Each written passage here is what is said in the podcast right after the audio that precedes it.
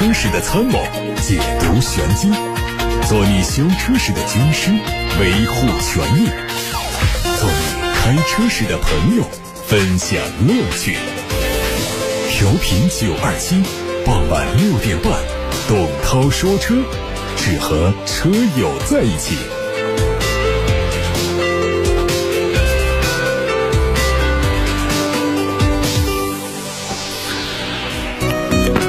晚上六点半准时向大家报道，我是董涛，欢迎听我说车，欢迎把选车用车的问题发到直播间。看新闻，之前小米汽车针对网上说二十八号将召开汽车发布会的消息做出辟谣，他们说时间还没定，确实在考虑这个时间点，但其他内容都是假的。此前网上说小米汽车将在二十八号在北京举办新闻发布会，主要介绍他们的新车外观、内饰设计、性能操控、智能座舱、智能驾驶等方面的卖点和新车的价格。丰田官方表示，截止到九月底，丰田汽车公司的全球累计产量已经达到了三亿辆。其中总产量最高的车型是卡罗拉系列。截止到二零二三年九月底，全球累计产量有五点四亿辆。从一九三五年八月丰田第一款车型 G 一卡车下线，到二零二三年九月底，丰田在八十八年零两个月的时间达到了三亿辆的总产量。这其中一点八亿辆在日本本土生产，另外一点二亿辆在日本以外的工厂生产。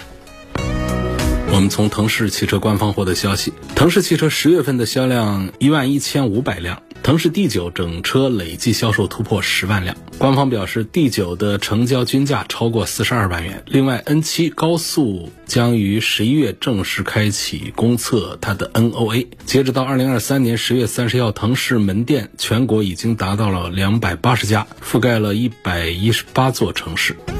吉利控股集团董事长李书福最近在陪同浙江省长调研吉利汽车重大项目建设情况的时候，参观了一款新车。从画面看，这款车有可能是纯电动 MPV，三排六座布局，并且二三排座椅都做了共轨设计。目前，吉利集团旗下的品牌极氪、沃尔沃都推出了纯电动 MPV，预计吉利品牌新车也会基于 SEA 架构打造，价格肯定要比极氪零零九更便宜。华为汽车的常务董事、智能汽车解决方案 BU 董事长余承东表示，问界 M9 预订量突破三点三万辆，这款车可能在十二月二十六号正式发布。此前给出的大致售价区间是五十到六十万。它采用了鲲鹏展翼的设计语言，前脸封闭式的格栅配贯穿式的日间行车灯，提升了前脸的视觉宽度。小鹏官方宣布 P7i 限时优惠政策。全系最高达到了两万六，Max 版二十二点四九万元起。官方的优惠说，七零二六幺零版可以享受一万元的现金补贴，或者是二十四期的零息金融方案，五千元的保险补贴，免费升级丹拿音响，一元电商活动券抵五千元现金补贴。上述活动的有效时间是二零二三年的十二月八号到十二月十七号。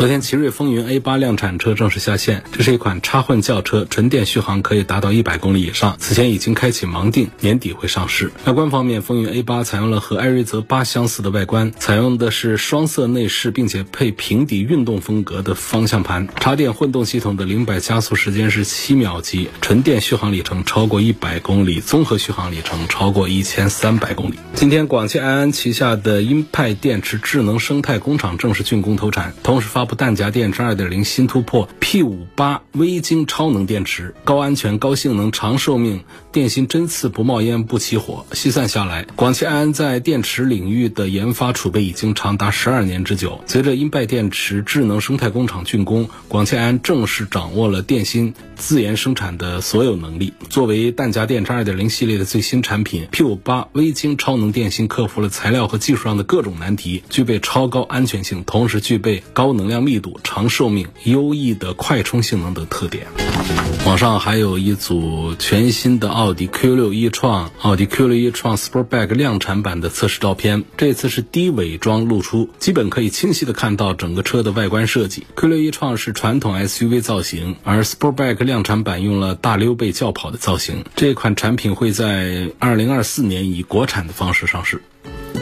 刚刚获得消息，本田汽车将于二零二四年元月九号在 CS 二零二四展上推一款全新的纯电动汽车。官方曝光了首张预告图片，根据图片可以看到，它采用先锋设计理念，非常具有未来感。动力是纯电系统。不过除了这个预告图之外呢，官方没有披露任何相关的其他消息。我们从工信部的目录上看到了猛士 M 八零零的申报图。从申报信息看，它应该是一款比猛士九幺七更大尺寸的 SUV，应该定位在大型 SUV。动力方面用的是新科技的 1.5T 涡轮增压发动机，动力电池应该是来自于宁德时代。看到的申报最高车速只有每小时一百七十公里。网络媒体获取了一组梅赛德斯 AMG 全新一代 E 五三车型的路试照片。新车目前正在海外道路上做测试，并计划在二零二四年的上半年首发亮相，在明年的下半年会上市销售。它有可能在明年下半年继续以进口的形式导入到中国市场来销售。换上全新的动力引擎之后呢，它的市场售价会迎来小幅的上调。它的主要竞争对手包括了宝马 M 五，还有奥迪的 RS 六。目前，克莱斯勒最后一辆三百 C 在加拿大公厂开下了生产线，至此，克莱斯勒 300C 车型正式停产。最终下线的这一款车采用了非常亮丽的天鹅绒红色油漆，并用上了澎湃的6.4升 V8 发动机。好，大家刚才听到的是汽车资讯，欢迎大家在收听的同时把选车用车的提问发到直播间来，发送的通道有八六八六六六六六热线电话，打通留言，还有董涛说车和董涛说车 Pro 这两个微信公众号，都可以在首页点发消息留言进直播间，同时也欢迎大家关注董涛说车同名的抖音号、视频号、小红书。今天节目的上半场呢，我们要说一个话题。经常在网上看汽车的相关新闻消息的朋友啊，应该对这个话题不陌生。虽然说刚刚才出来，但是已经是刷爆了朋友圈啊，刷爆了各种车友的群呐，还有各种 APP 啊，各种门户网站。最近呢，国内的。汽车媒体懂车帝对市面上的主流的十九款混动车型进行了冬季性能的测试，其中发布的关于在严寒情况下的混动车型纯电续航达成率测试结果，引发了广大网友的热议，同时还引发了多家车企亲自回应。我们看看问界的回应啊，问界是首先坐不住的车企。他马上发布了一则标题为“无惧严寒，问界系列车型东侧表现官方解读”的文章，就这次懂车帝续航测试结果进行了说明。作为问界代言人的华为余承东自然是坐不住，亲自转发问界官方发文，并且发评论说：“误导民众，科学与严谨才是应该遵循的基本规则。”问界官方表示，经测试媒体确认，车辆在正式测试前进行了共计七十一分钟的空调制热，在车内温。度达到二十四摄氏度后啊，又持续制热四十分钟。在这个过程中，有十多次开关车门、车窗的操作，其中最长时间超过三分钟，大大增加了空调能耗，导致电量快速下降。在严寒极限以及空调持续制热条件下，多次长时间开车窗、车门，严重背离用户真实用车场景。同时，问界还指出，在车辆电量只剩百分之七十五，搭载驾驶员以及四个六十斤沙袋的情况。下才开始测试。另外，在电量为百分之二十的时候，增程器开始启动，实际消耗电池电量百分之五十四点五，才造成车辆在冬季极端天气条件下出现纯电续航五十五点三公里的成绩。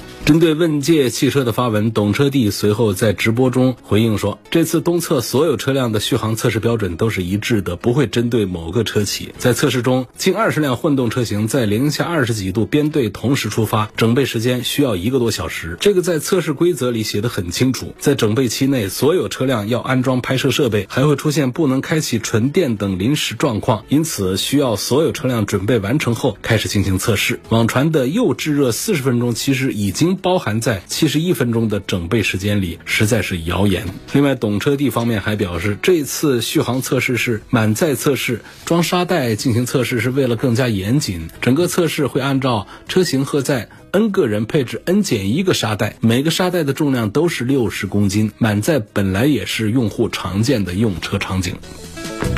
我们再来看长城汽车的回应。长城汽车十二月十一号在微博上发文表示，将在十二月十四号十五时在北京举行懂车帝东侧标准质疑沟通会，针对懂车帝评测给出多方面回应。大概的内容有这样一些：第一，这次懂车帝测试的时候，开启高压、开启空调进行整备，时长六十到七十二分钟不等，同时各车型还有十多次开关门窗的操作，部分车型存在开启座椅加热情况。以上操作都影响测试前的电量。第二点，平均车速也将影响测试结果。参加测试的汽车从每小时五十公里到七十一公里不等，有很大的差别。第三，爬坡测试环节，有的车型剩余电量为百分之二十三，影响电池输出功率，导致未能发挥出真实的爬坡能力。长城汽车呼吁，并将全力推动中国汽车行业监督机构、车企测评机构、媒体和用户共同协力，指定更加贴合用户实际应用场景、实际环境条件、实际工况条件的新能源测试标准，为全球用户提供更严谨、更公正、更客观的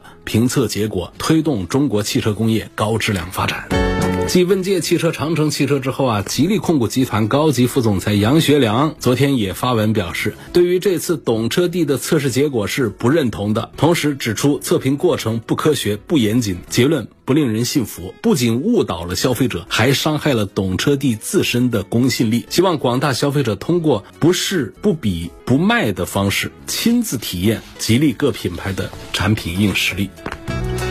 公开资料显示啊，懂车帝是一站式提供汽车信息和服务平台，涵盖内容、工具和社区的一个 APP。作为第三方汽车垂直平台，懂车帝每年夏季和冬季都会针对市场热门车型进行测评，针对不同车型特点以及用户关注点来设计专属的评测场景，为消费者提供购车参考信息。懂车帝评测之所以引发热议呢，最主要的还是测试标准以及权威性的问题。懂车帝并不是专业而且权威的鉴定评测机构，它的测试标准确实存在质疑，而且它测试是否符合常规的用车体验，这些都是需需要深入交流的问题。仅仅以新能源汽车续航测评为例啊，天气温度、车辆时速、车内人数、是否开空调、是否开窗、当天的风速等等各种因素，都可能影响到续航表现。即便是同一辆车，相同条件下，你测两次的结果都可能不一样。有网友指出，横屏想做到百分百客观很难很难，因为变量太多，例如开门的次数、空调的温度、风量的大小等等，都会影响测试结果。有网友评论表表示啊，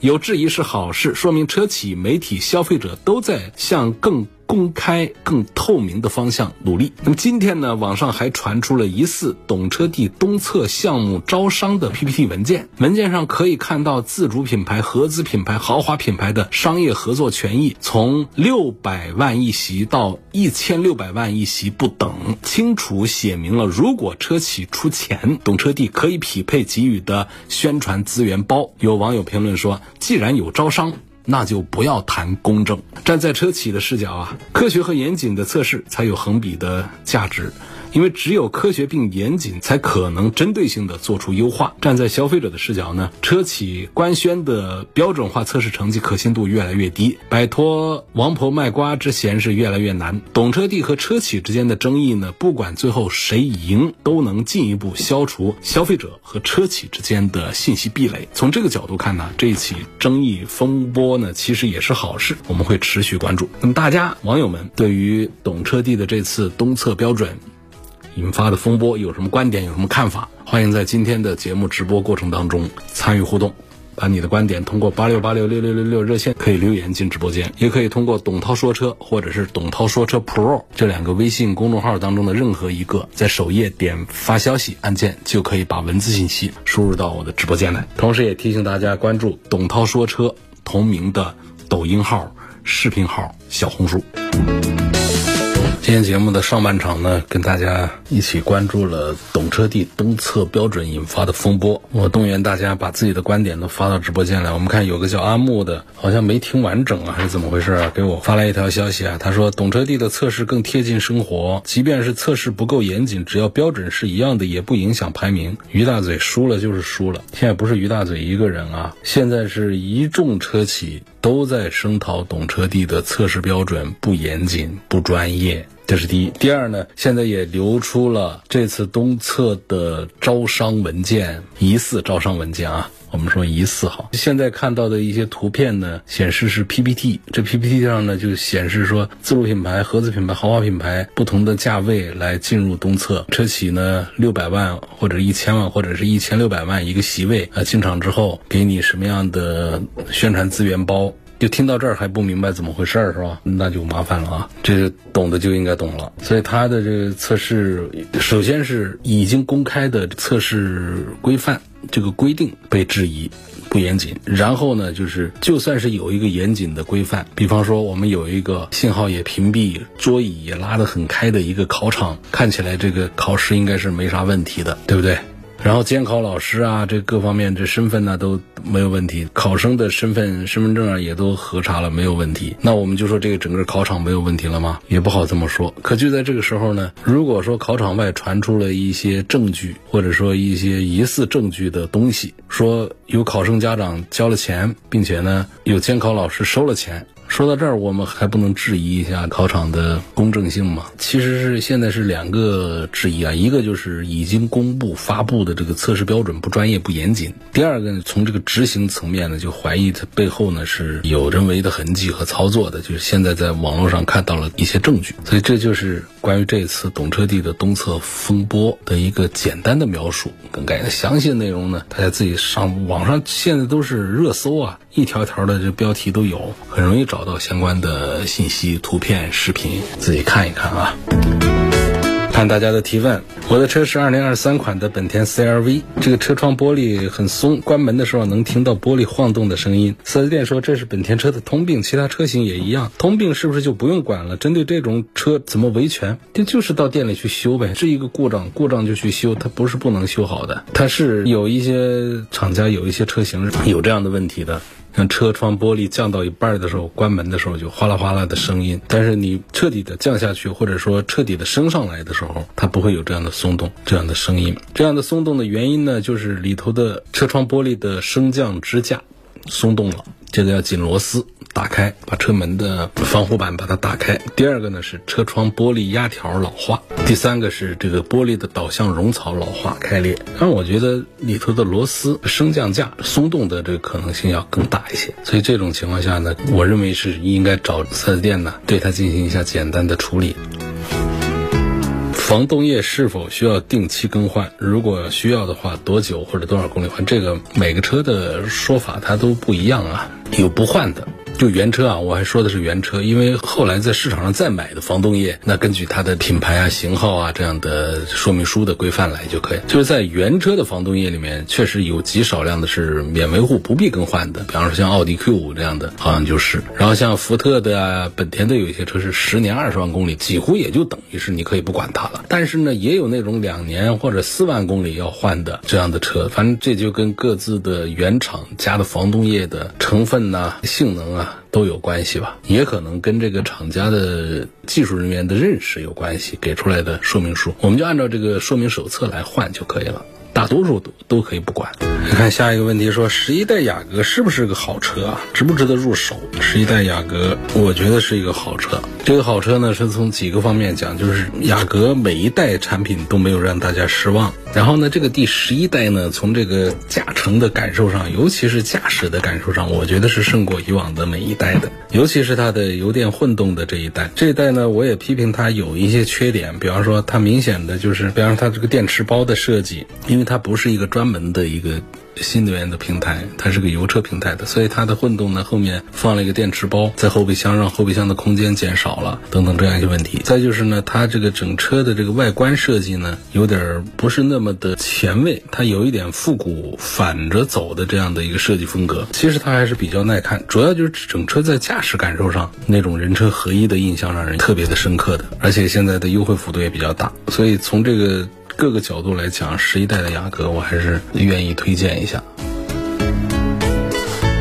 有个网友说，利益决定脑袋，这懂车帝也是企业，他不搞点事不行。想做大做强，他不是说想做大做强，他已经做的很大很强了。但确实在这件事情上呢，每年做一个冬季、做一个夏季的一个测评，如果说都是商业的项目的话呢，收益这方面呢，做生意嘛，做商业嘛，那肯定该有收益有收益，这个。不干涉，但是呢，如果说跟这样的测评结果在背后做了关联，然后在前台我们看到的数据是不真实的，你不真实还影响还误导了我们的消费者。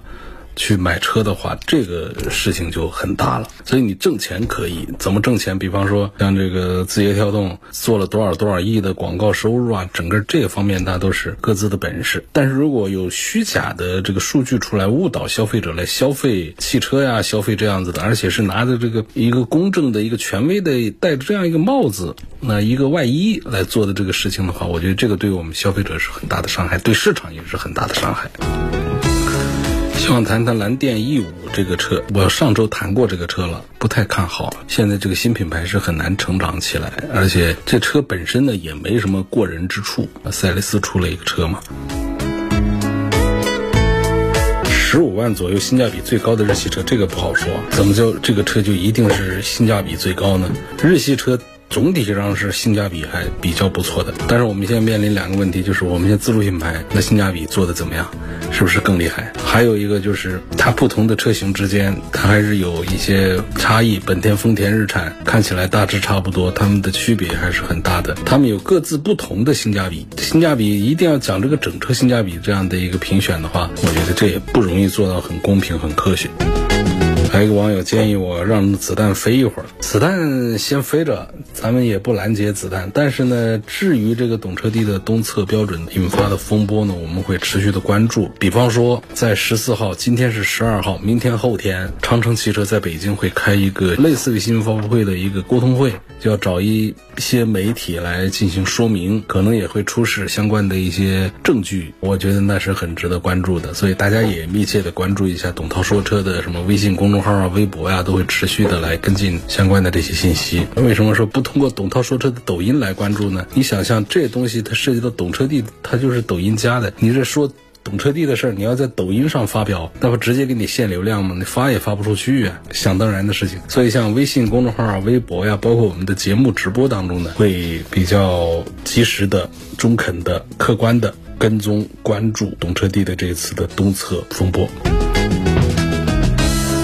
嗯，宝马的油改电的车为什么销量还可以？宝马的这个产品，我觉得严肃讲的话，它不是像别人那样的油改电啊，就是在一个纯油车的基础上来换上电池做的这个油改电。实际上就是宝马它近些年呢，在它的新的平台、新的产品上，它更乐意做的一件事情就是它开发的是混合型的平台。就这个平台上，它研发的就是可以来做纯电动车的，也可以来做油车的，是这样。的平台，它是油电共享的平台，而不是一个油改电的平台。这就是它区别于奔驰加奥迪加，它的电车卖的还可以，哪怕也是通过以价换量，通过降价。得来的市场，它也确实是更得到大家的认可。你像这个它的三系的这个电动版呢，包括它的七系的电动版，还有这个叉三的电动版 X 三，其实在销量上作为豪华品牌来说，都还是过得去的。那明年初呢，还会推这个新五系的电动版 i 五，应该市场表现也还不错。就算过去宝马确实是在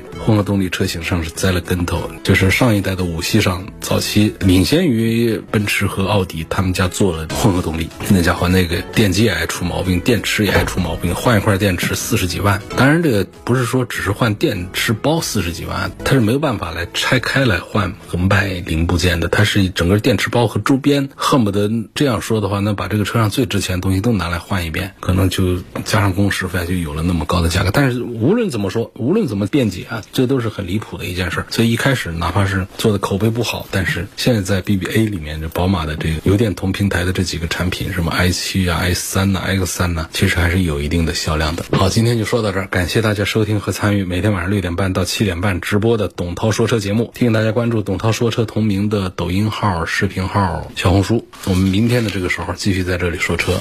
大家可以继续在收听同时参与互动。